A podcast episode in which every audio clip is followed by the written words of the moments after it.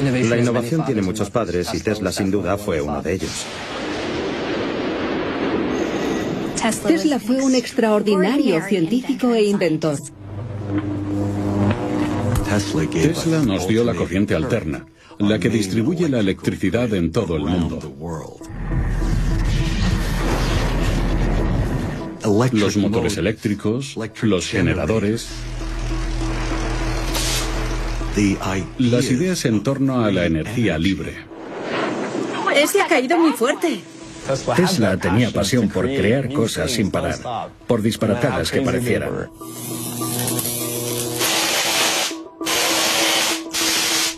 ¿Qué es un genio? Creo que se abusa un poco del término, pero a Tesla le viene como anillo al dedo, porque lo suyo no fue un único invento en un campo concreto. Trabajó en muchos campos, Así que se le puede considerar así. En realidad él sabía que muchas de sus ideas se desarrollarían en un futuro. Sacrificó gran parte de su vida personal, no se casó ni tuvo hijos, pero de alguna forma hay muchas personas a las que podemos considerar como sus descendientes, los hijos de Tesla. Gente que tiene el mismo convencimiento y la misma motivación y curiosidad intelectual que él tenía, que están dispuestos a perseguir sus metas y sus sueños aunque muchos les digan que son imposibles.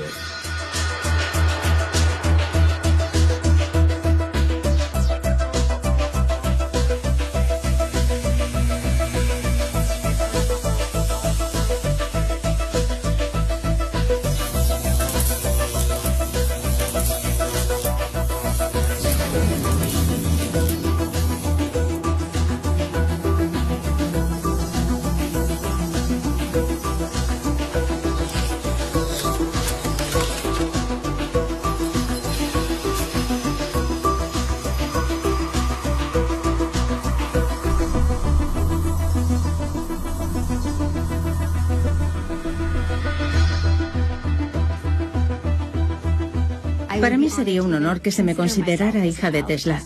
A veces siento que estoy emparentado con él. O que... A veces digo que igual se reencarnó en mí. Y que puede que mi misión sea difundir el mensaje. Yo trabajaba para el Toronto Star y me pidieron ir a hacer un reportaje a St. John's por el aniversario de las primeras comunicaciones inalámbricas a través del Atlántico atribuidas a Marconi.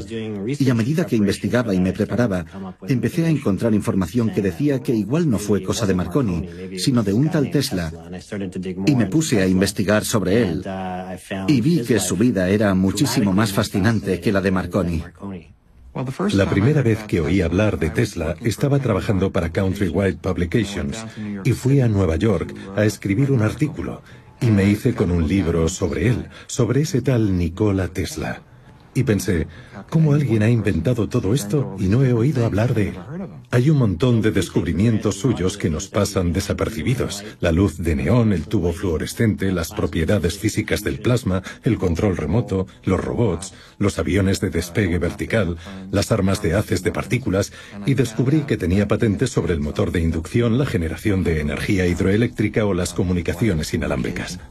Hoy utilizamos un montón de estos dispositivos a diario y la mayoría de la gente, yo diría que un 99,9%, no sabe en gran medida que quien está detrás es Tesla.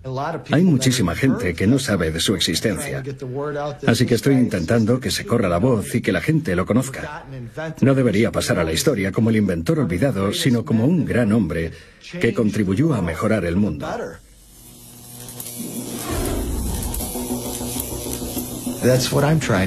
Eso es lo que yo intento, cambiar el mundo para mejor. Mucha gente dirá, te estás poniendo el listón muy alto, Paul.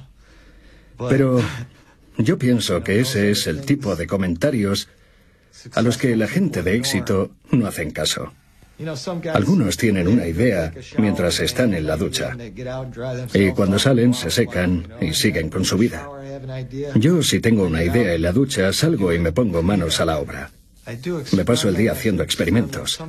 A veces no sé qué voy a hacer después. Igual que Tesla, que iba paso a paso empleando métodos científicos para ver qué hacer a continuación y mejorarlo. Eso es justo lo que vamos a hacer hoy. Vamos a transformar la radiación electromagnética en energía aprovechable, en energía de electrones utilizable. Está recubierto de papel de aluminio que hemos estrujado bien para que tenga muchos picos de recepción. Tesla siempre procuraba tener muchos puntos en los que se recogiera la energía. El circuito es un circuito sencillo. Una bobina con una toma de tierra y otra toma de tierra ahí que pasa por detrás del laboratorio y que ahora lleva poco más de 50 voltios. Así que es una radiación electromagnética. Yo diría que la mayor parte procede del cosmos. He construido un captador nuevo y todavía lo tengo que probar. Sería el equivalente a la patente de Tesla de un aparato para utilizar la energía radiante. Me hace mucha ilusión ponerlo a prueba. Muchas veces hago un experimento solo porque quiero ver lo que ocurre. Aunque la ciencia ya me diga cómo funciona y qué pasa y todo eso, no me sirve. Pienso que igual se les ha pasado algo, algún detalle, y por eso hice la bobina de levitación. Pensé que ahí faltaba algo. No estaba seguro de que la explicación fuera satisfactoria al 100%.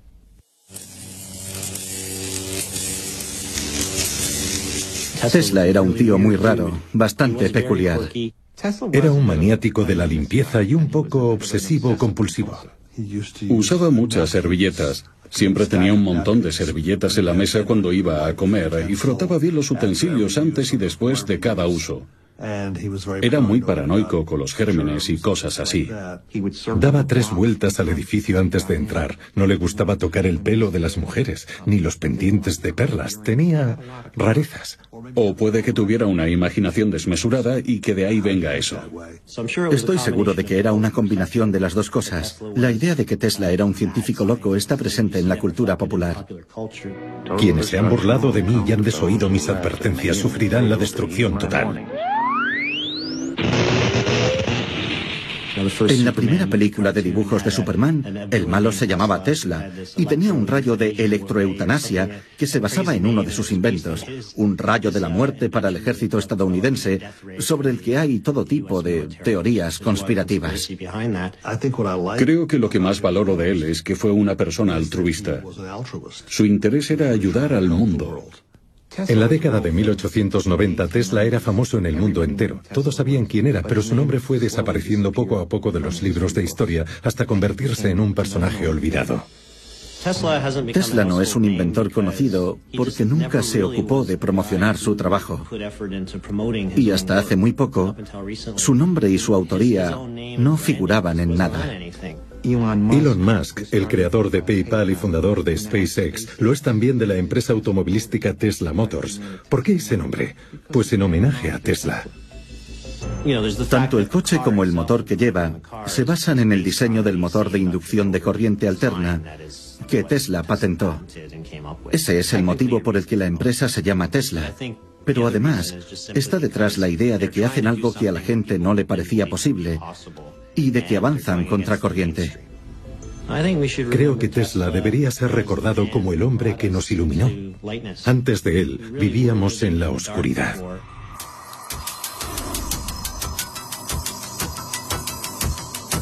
Desde 1950 se intenta utilizar el diamante en la electrónica y Adam ha dado con la forma de hacer que funcione. No es nuevo. Partimos de la tecnología que ya existe, la del silicio, e incorporamos el diamante para que sea más eficiente. Se me conoce por desarrollar lo que llamamos un diamante tipo N, al que se le añaden átomos para aumentar su conductividad eléctrica. Y es muy útil para crear componentes electrónicos porque se puede hacer una lámina grande y continua parecida a la que se hace con silicio. ¿Va a cambiar este avance la forma en que interactuamos? Sin duda. Yo estoy en el campo de los semiconductores porque es una tecnología omnipresente ahora mismo en nuestra vida cotidiana, desde los aviones, pasando por los aparatos médicos, hasta las cafeteras o los coches, así que no me cabe duda de que va a transformar el mundo. El uso de diamantes como semiconductores es el siguiente paso. Ha aparecido en el momento idóneo, porque muchos de los aparatos electrónicos que tenemos son cada vez más pequeños y están desafiando los límites físicos de lo que se puede hacer con el silicio. En cuanto me dijo que mi iPhone no se iba a sobrecalentar, me convenció. El silicio se lleva utilizando más de 50 años. No hace falta ser científico para darse cuenta de que está alcanzando el final de su vida útil. Cuando hablan de que el diamante va a reemplazar al silicio, es fácil de entender. Y tener la sede mundial en Gorny es un triunfo, se mire por donde se mire.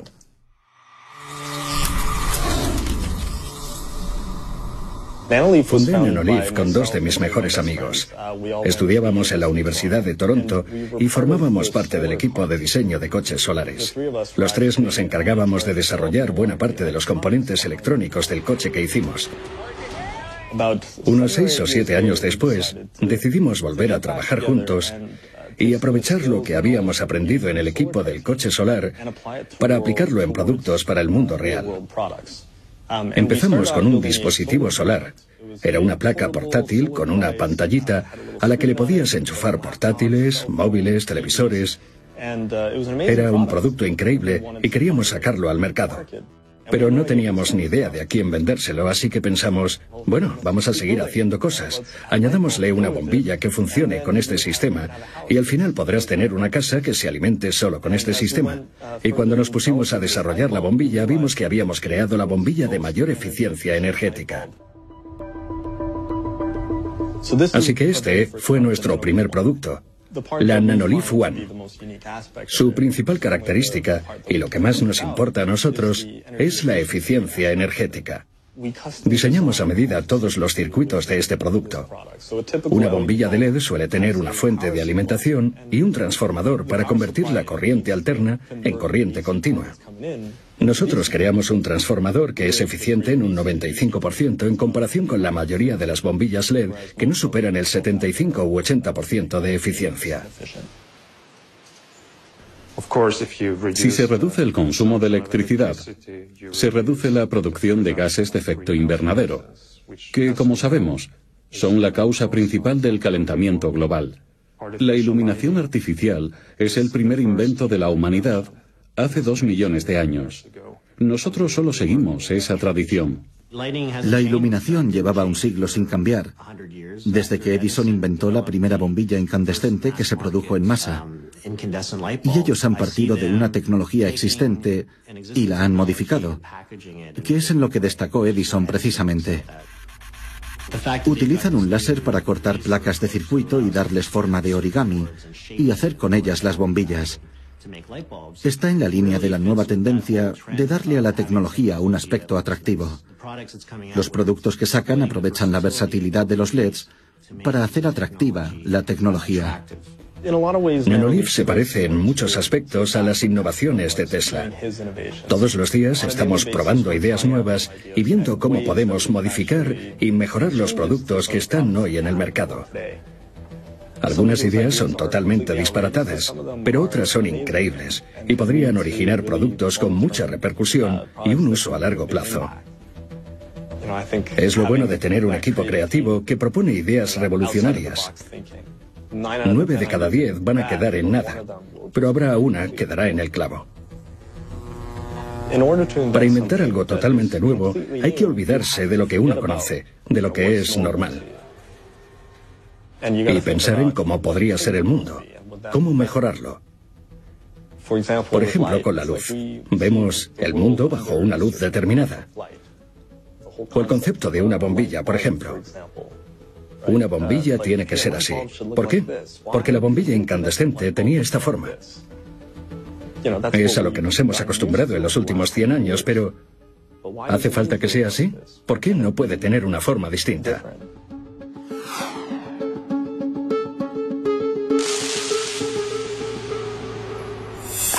El verdadero adelanto será como un cisne negro que saldrá de ninguna parte y no estará basado en la tecnología existente. Será una empresa que inventará una bombilla basada en una tecnología de la que no hayamos oído hablar.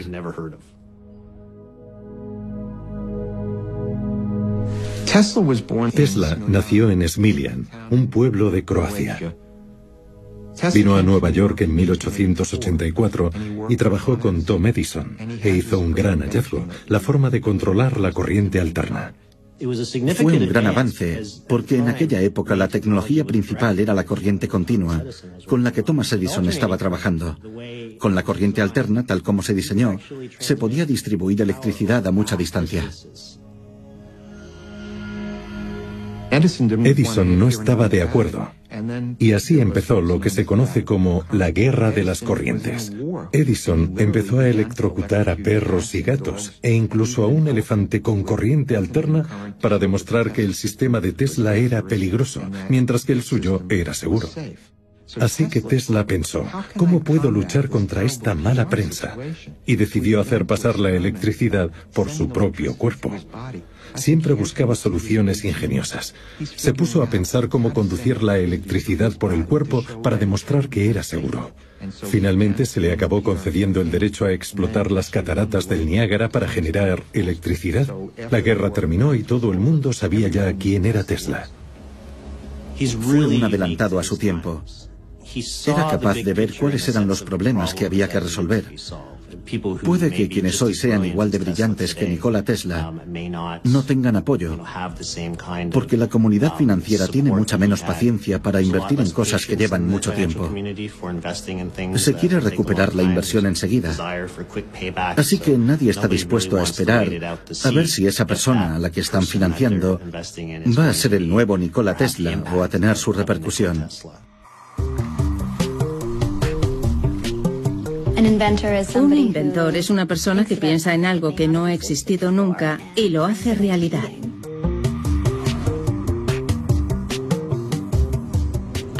Siempre había imaginado que cuando alguien tuviera una idea podría llevarla adelante y atraer a gente a su alrededor para hacerla realidad, porque todos verían que era buena.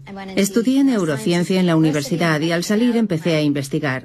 Hasta entonces mi experiencia era con ratones y ahora empezaba a trabajar con el cerebro humano. Mi propia experiencia con la psicoterapia y mi interés por ayudar a las personas a entender su mente y mejorar su vida me hizo crear esto. Os presento a Muse, una diadema que registra la actividad cerebral en tiempo real y te ofrece información sobre el estado en el que está tu mente. Por ejemplo, si estás meditando, puedes saber si estás en un estado de atención plena o si estás distraído. Hace un electroencefalograma con sensores de calidad clínica, envía los datos al móvil o la tablet y analiza la actividad cerebral con un algoritmo basado en miles de datos procedentes de personas que meditan en todo el mundo.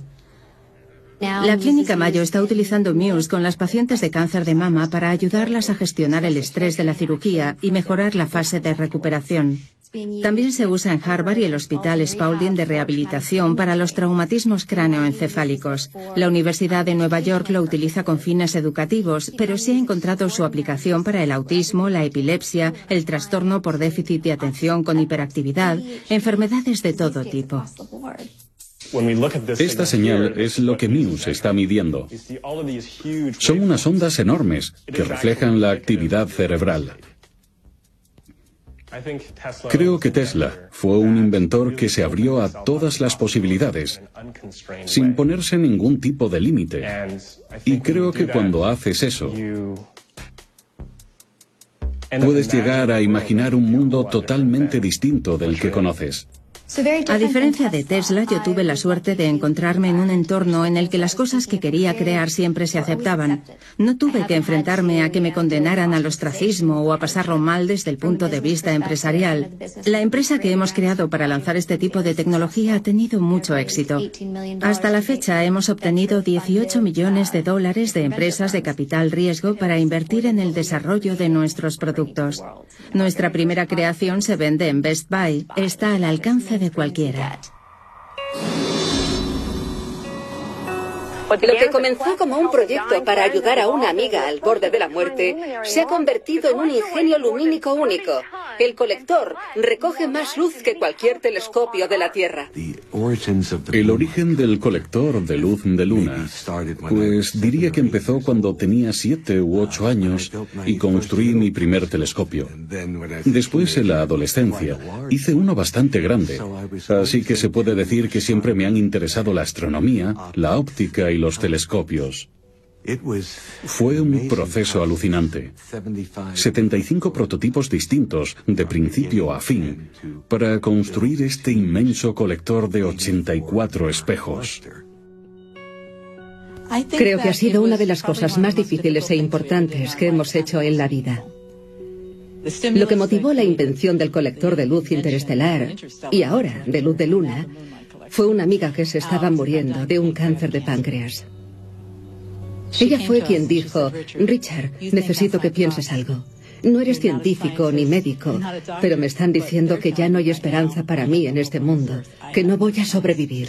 Y así fue como Connie hizo que Richard se pusiera a pensar en una posible cura de algún tipo.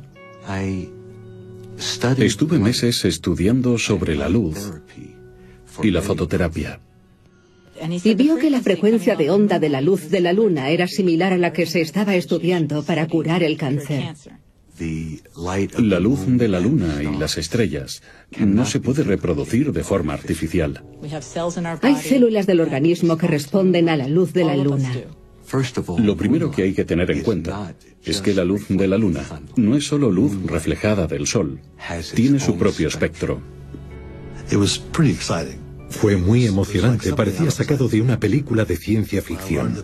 Cuando me enteré de que estaban recogiendo y concentrando la luz de la luna, me interesó mucho, porque es una forma de energía sutil, una forma básica de energía del universo. La luz que emite el Sol está despolarizada y la que se refleja en la Luna tiene polarización elíptica levógira, es decir, a izquierdas, así que podría tener propiedades curativas, y eso fue lo primero que me llamó la atención. Y aquello ha derivado en este proyecto gigantesco. Es curioso, fue un proyecto de unos dos años y medio.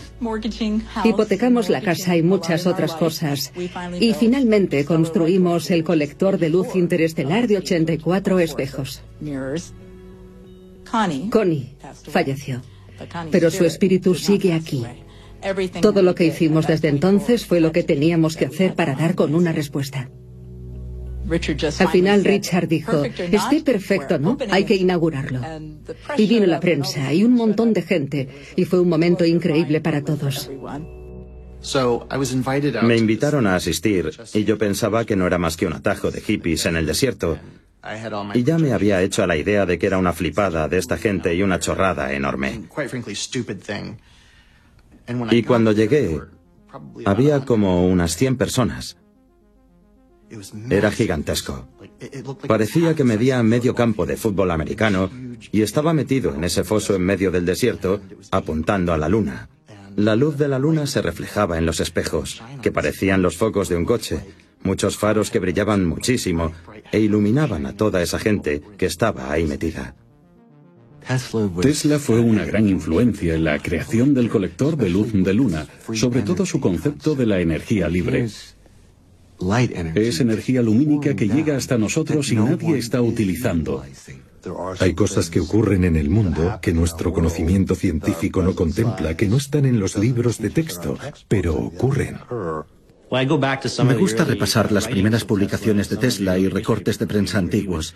Él tenía la costumbre de reunirse con la prensa para contarles lo que se iba a ver en el futuro, y a los periodistas les encantaba. Les contaba que tenía ideas como extraer calor de los océanos y emplearlo para generar electricidad. Esto, por ejemplo, no llegó a materializarse entonces, pero hoy sí se está desarrollando. Las ideas revolucionarias de Tesla tienen mucho que ver con lo que hoy conocemos como el bosón de Higgs o la partícula de Dios la partícula que dota de masa a la materia. Tesla me parece un personaje tan interesante porque además de inventor, es el autor de una serie de ideas que atraen la atención de la física moderna. Hay fenómenos que ocurren que los científicos actuales no entienden. ¿Supone eso que existe algún tipo de fuerza que no conocemos? La respuesta es sí.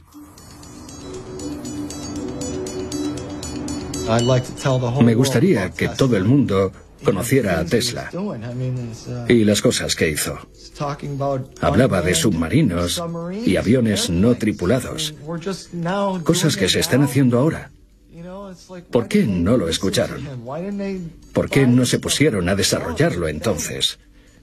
Quiero que todo el mundo lo sepa. Darle a la gente lo que él no pudo darle de lo que se le privó. Estas placas van a recoger, espero, un montón de radiación electromagnética del aire y a transformarla otra vez en energía utilizable. Mucha gente dice que viene de los satélites, los móviles, las radios. Debería poder obtener mucha más energía con este captador que con el antiguo, que no era más que una tulipa de lámpara al revés, con un montón de papel de aluminio. 56 voltios, 57 voltios, 58, 59, 60.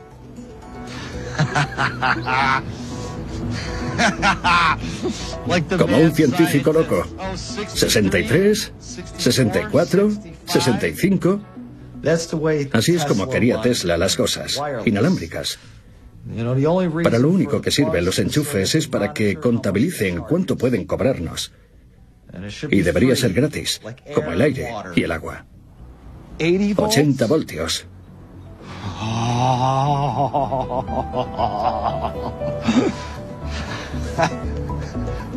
Creo que vamos a poder tener electricidad con esto. No dejamos de oír ideas sobre cómo extraer energía de la tierra o del aire, o incluso de las vibraciones, o por otros medios. Es posible, hay muchas formas de hacerlo, pero hay que hacerlo de forma factible, a gran escala y a un coste razonable.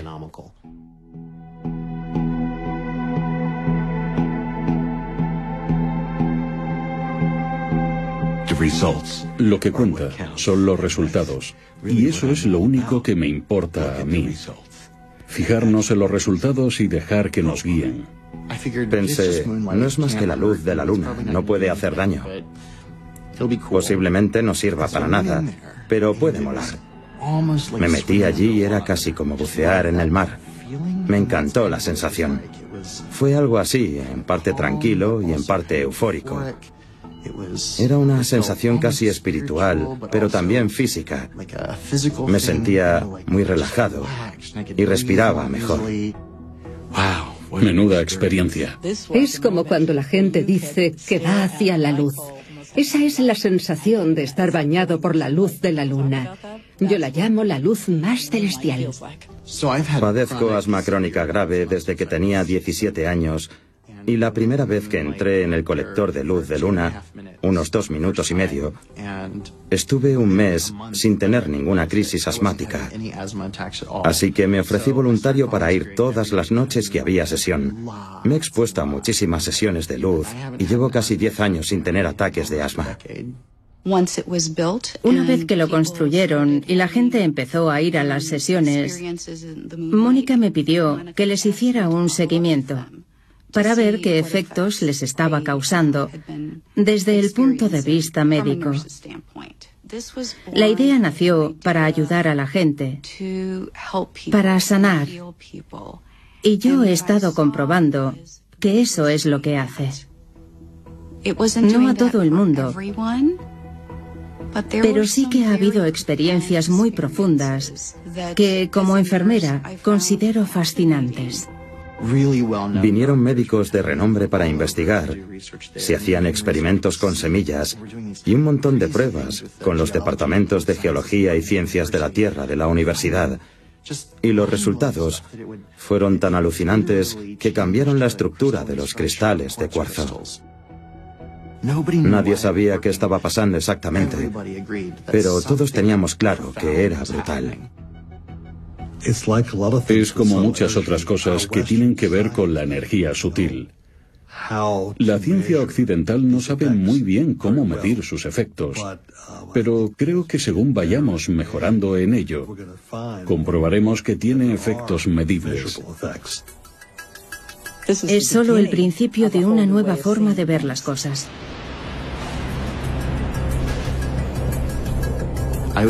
Un día estaba cenando y recibí una llamada de Mónica para contarme que una microráfaga, un vendaval muy concentrado e intenso que se produjo en uno de los monzones de verano, había destruido el colector. Esas microráfagas son muy concentradas y estrechas y afectan a un área muy concreta. Al parecer, la mitad de la estructura había salido volando y se había desplomado, como si hubiera caído un avión o algo por el estilo. Creo que todos estábamos convencidos de que estaban a punto de pasar grandes cosas, y aquello hizo que todo frenara en seco. Fue un auténtico desastre.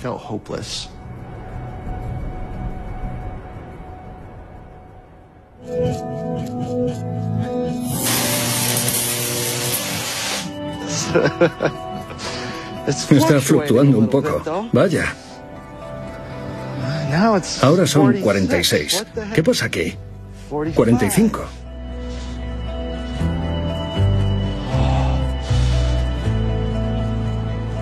A ver. Teníamos más de 60 voltios y ha vuelto a bajar. 44. Aquí ha tenido que pasar algo.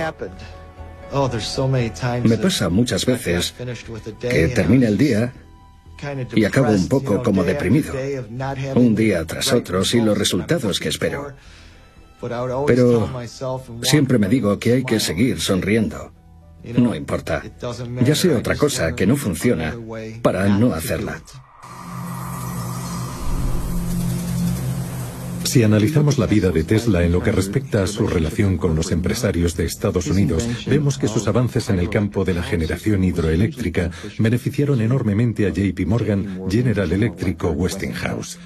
Ganaron muchísimo dinero, ya que proporcionaban electricidad a todos los hogares y fábricas del mundo. Su siguiente proyecto fue el sistema inalámbrico, con el que decía que se podía transmitir energía sin cables. Tenía la visión de una capa de la atmósfera que transmitía electricidad de alto voltaje por todo el mundo, a la que te podías conectar cuando quisieras. Buscaba financiación para construir el proyecto de la Torre Wardenclyffe, su torre de transmisiones inalámbricas, y consiguió el apoyo del mayor empresario y banquero de aquellos tiempos, JP Morgan. Su proyecto era construir la ciudad de las telecomunicaciones. Morgan le dio 150 mil dólares y adquirió una parcela en Long Island. La torre era una edificación asombrosa, medía casi 55 metros de altura y tenía una construcción subterránea de 35 metros de profundidad con anclajes al suelo que salían hacia los lados. La idea era sacudir la Tierra, por así decirlo, y captar el impulso de la frecuencia que surgiera de ella para utilizarla como onda portadora. Pero Morgan le dio muy poco dinero. Se dieron cuenta de que lo que Tesla quería era proporcionar energía gratis a todo el mundo y lo que se suponía que tenía que estar haciendo era trabajar en las transmisiones de radio. Tesla quería de alguna manera romper el contrato. Quería hacer que el mundo avanzara, que una persona en Estados Unidos pudiera hablar con un australiano con inmediatez a través de las telecomunicaciones. Y ellos se preocupaban por gastar un poco más de dinero. Pero él tenía otros muchos motivos para brindar energía libre a todo el mundo. Y cuando JP Morgan se enteró, retiró los fondos de inmediato. Aquello era una amenaza para la estructura empresarial. Tenía una visión a largo plazo, pero no tenía el dinero. Cuando la banca Morgan dejó de apoyarlo, Tesla se hundió. Estamos avanzando mucho en la transmisión de la tecnología inalámbrica a distancias muy concretas. Tenemos cepillos de dientes eléctricos que se colocan en un soporte y sabemos que tienen una conexión inalámbrica, así que vamos progresando en esa dirección. No es el mismo tipo de transmisión eléctrica que Tesla tenía en mente, pero muchas personas se han inspirado en su idea de que la energía se puede transmitir por el aire. La mayor influencia de la vida de Tesla en nosotros es que nos ha servido de advertencia. Él era muy brillante en sus investigaciones, pero para mí la derivada de aprendizaje que nos deja es que hay que proteger las ideas. Esa es la enseñanza. Asegurar las patentes, garantizar la ejecución y poder confiar en nuestros colaboradores. Adam es una persona muy carismática en su relación con los inversores y los medios. Hace hincapié en la importancia de la tecnología cuando la da a conocer en colegios e institutos. Les dice, fijaos, si os esforzáis conseguiréis avanzar. Así se hace. Cuando empecé a trabajar con el diamante, no era mucho mayor que vosotros, chicos. Los jóvenes necesitan ese tipo de modelos a seguir. Notan su entusiasmo y se contagian de él. Así ven los resultados de estudiar y de hacer bien las cosas. Su principal interés es mejorar la tecnología. Esa es su idea. Pero a la vez también quiere ayudar a la población local, a la gente que vive a su alrededor, a la que conoce y a la que quiere aportarle algo. Mucha de la tecnología que se origina en el medio oeste acaba llegando a otras zonas de desarrollo de alta tecnología como Silicon Valley. Todo el mundo conoce Silicon Valley y por eso tenemos que poner un nombre a nuestra región con el que todos entiendan lo que hacemos. ¿Qué tal la pradera del diamante? Creo que es un nombre muy apropiado, porque se nos conoce como el estado de la pradera. Cuando conoces el origen de Silicon Valley, que no era más que un huerto de naranjas cuando se instaló allí la primera empresa en aquel valle, y de ahí que se llame así, piensas, ¿por qué no adoptar la pradera del diamante? No se me ocurre un nombre mejor. Ha nacido la pradera del diamante que poco a poco irá avanzando y pronto el mundo conocerá una nueva era del diamante. Es muy emocionante. Intel puede salir y decir que han conseguido sacar más partido al silicio y que no hace falta pasarse al diamante. Podemos retrasarlo 10 o 20 años más, pero el retraso es enemigo de la innovación, porque al final te quedas sin dinero. Es cuestión de si ha llegado en el momento oportuno y puede demostrar al mundo que su enfoque es mejor. Encontrar gente que esté dispuesta a arriesgar es cada vez más difícil en estos tiempos. La cosa ha cambiado mucho. Podríamos sacar mucho provecho de un Tesla de hoy, si nos percatáramos de que existe, claro. Piensa en un Nikola Tesla acercándose a un inversor actual. Tengo una idea que va a transformar el mundo por completo y para la que es necesario replantear la infraestructura existente. Le van a decir, eso requiere mucho capital. No nos interesa. Se estaría volviendo loco para intentar poner sus ideas en marcha y estaría escribiendo libros o un blog personal diciendo, nadie me hace caso.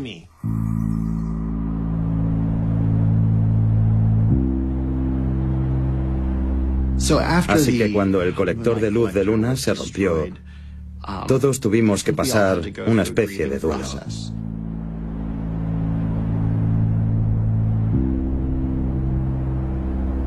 Y no había pasado ni un año cuando tuvieron otra especie de epifanía. ¿Y si construimos un modelo más pequeño? Esta es una copia pequeña y portátil del colector grande, que mide solo 78 por 104 centímetros, con 84 espejos. Así que ahora tenemos una reproducción del original en miniatura.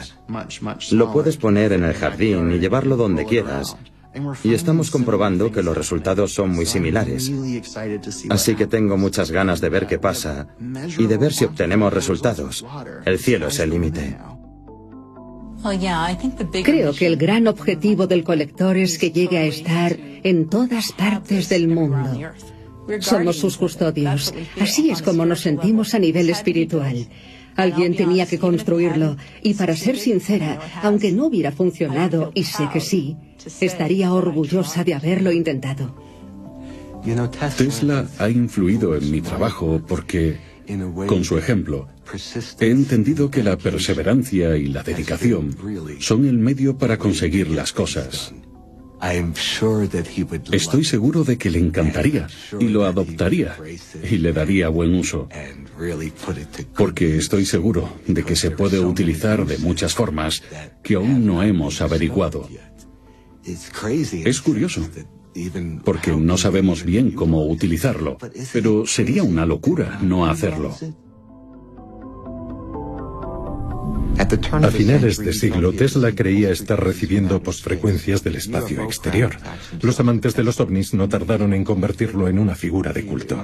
Anunció nuevos inventos revolucionarios para comunicarnos con otros planetas o aprovechar la energía cósmica, pero nunca explicó en qué consistían, y la gente empezó a verle como un tipo raro. Creo que si dijo que podríamos hacer eso es que averiguó cómo hacerlo.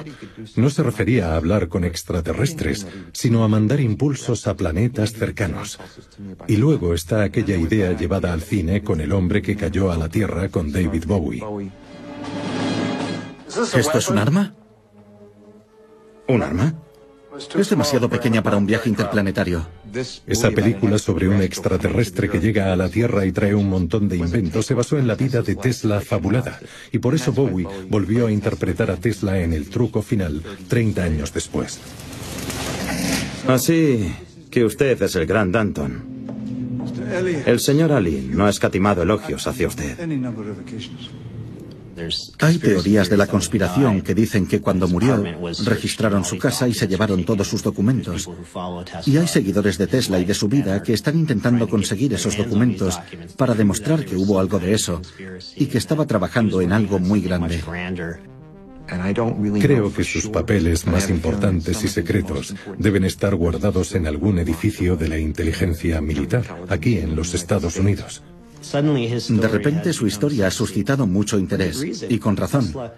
A Tesla se le cuestionó mucho, tuvo muchos detractores, la gente le decía que lo que intentaba hacer no se podía hacer, y al final puede haber tenido que pasar una o varias décadas, pero se ha demostrado que tenía razón.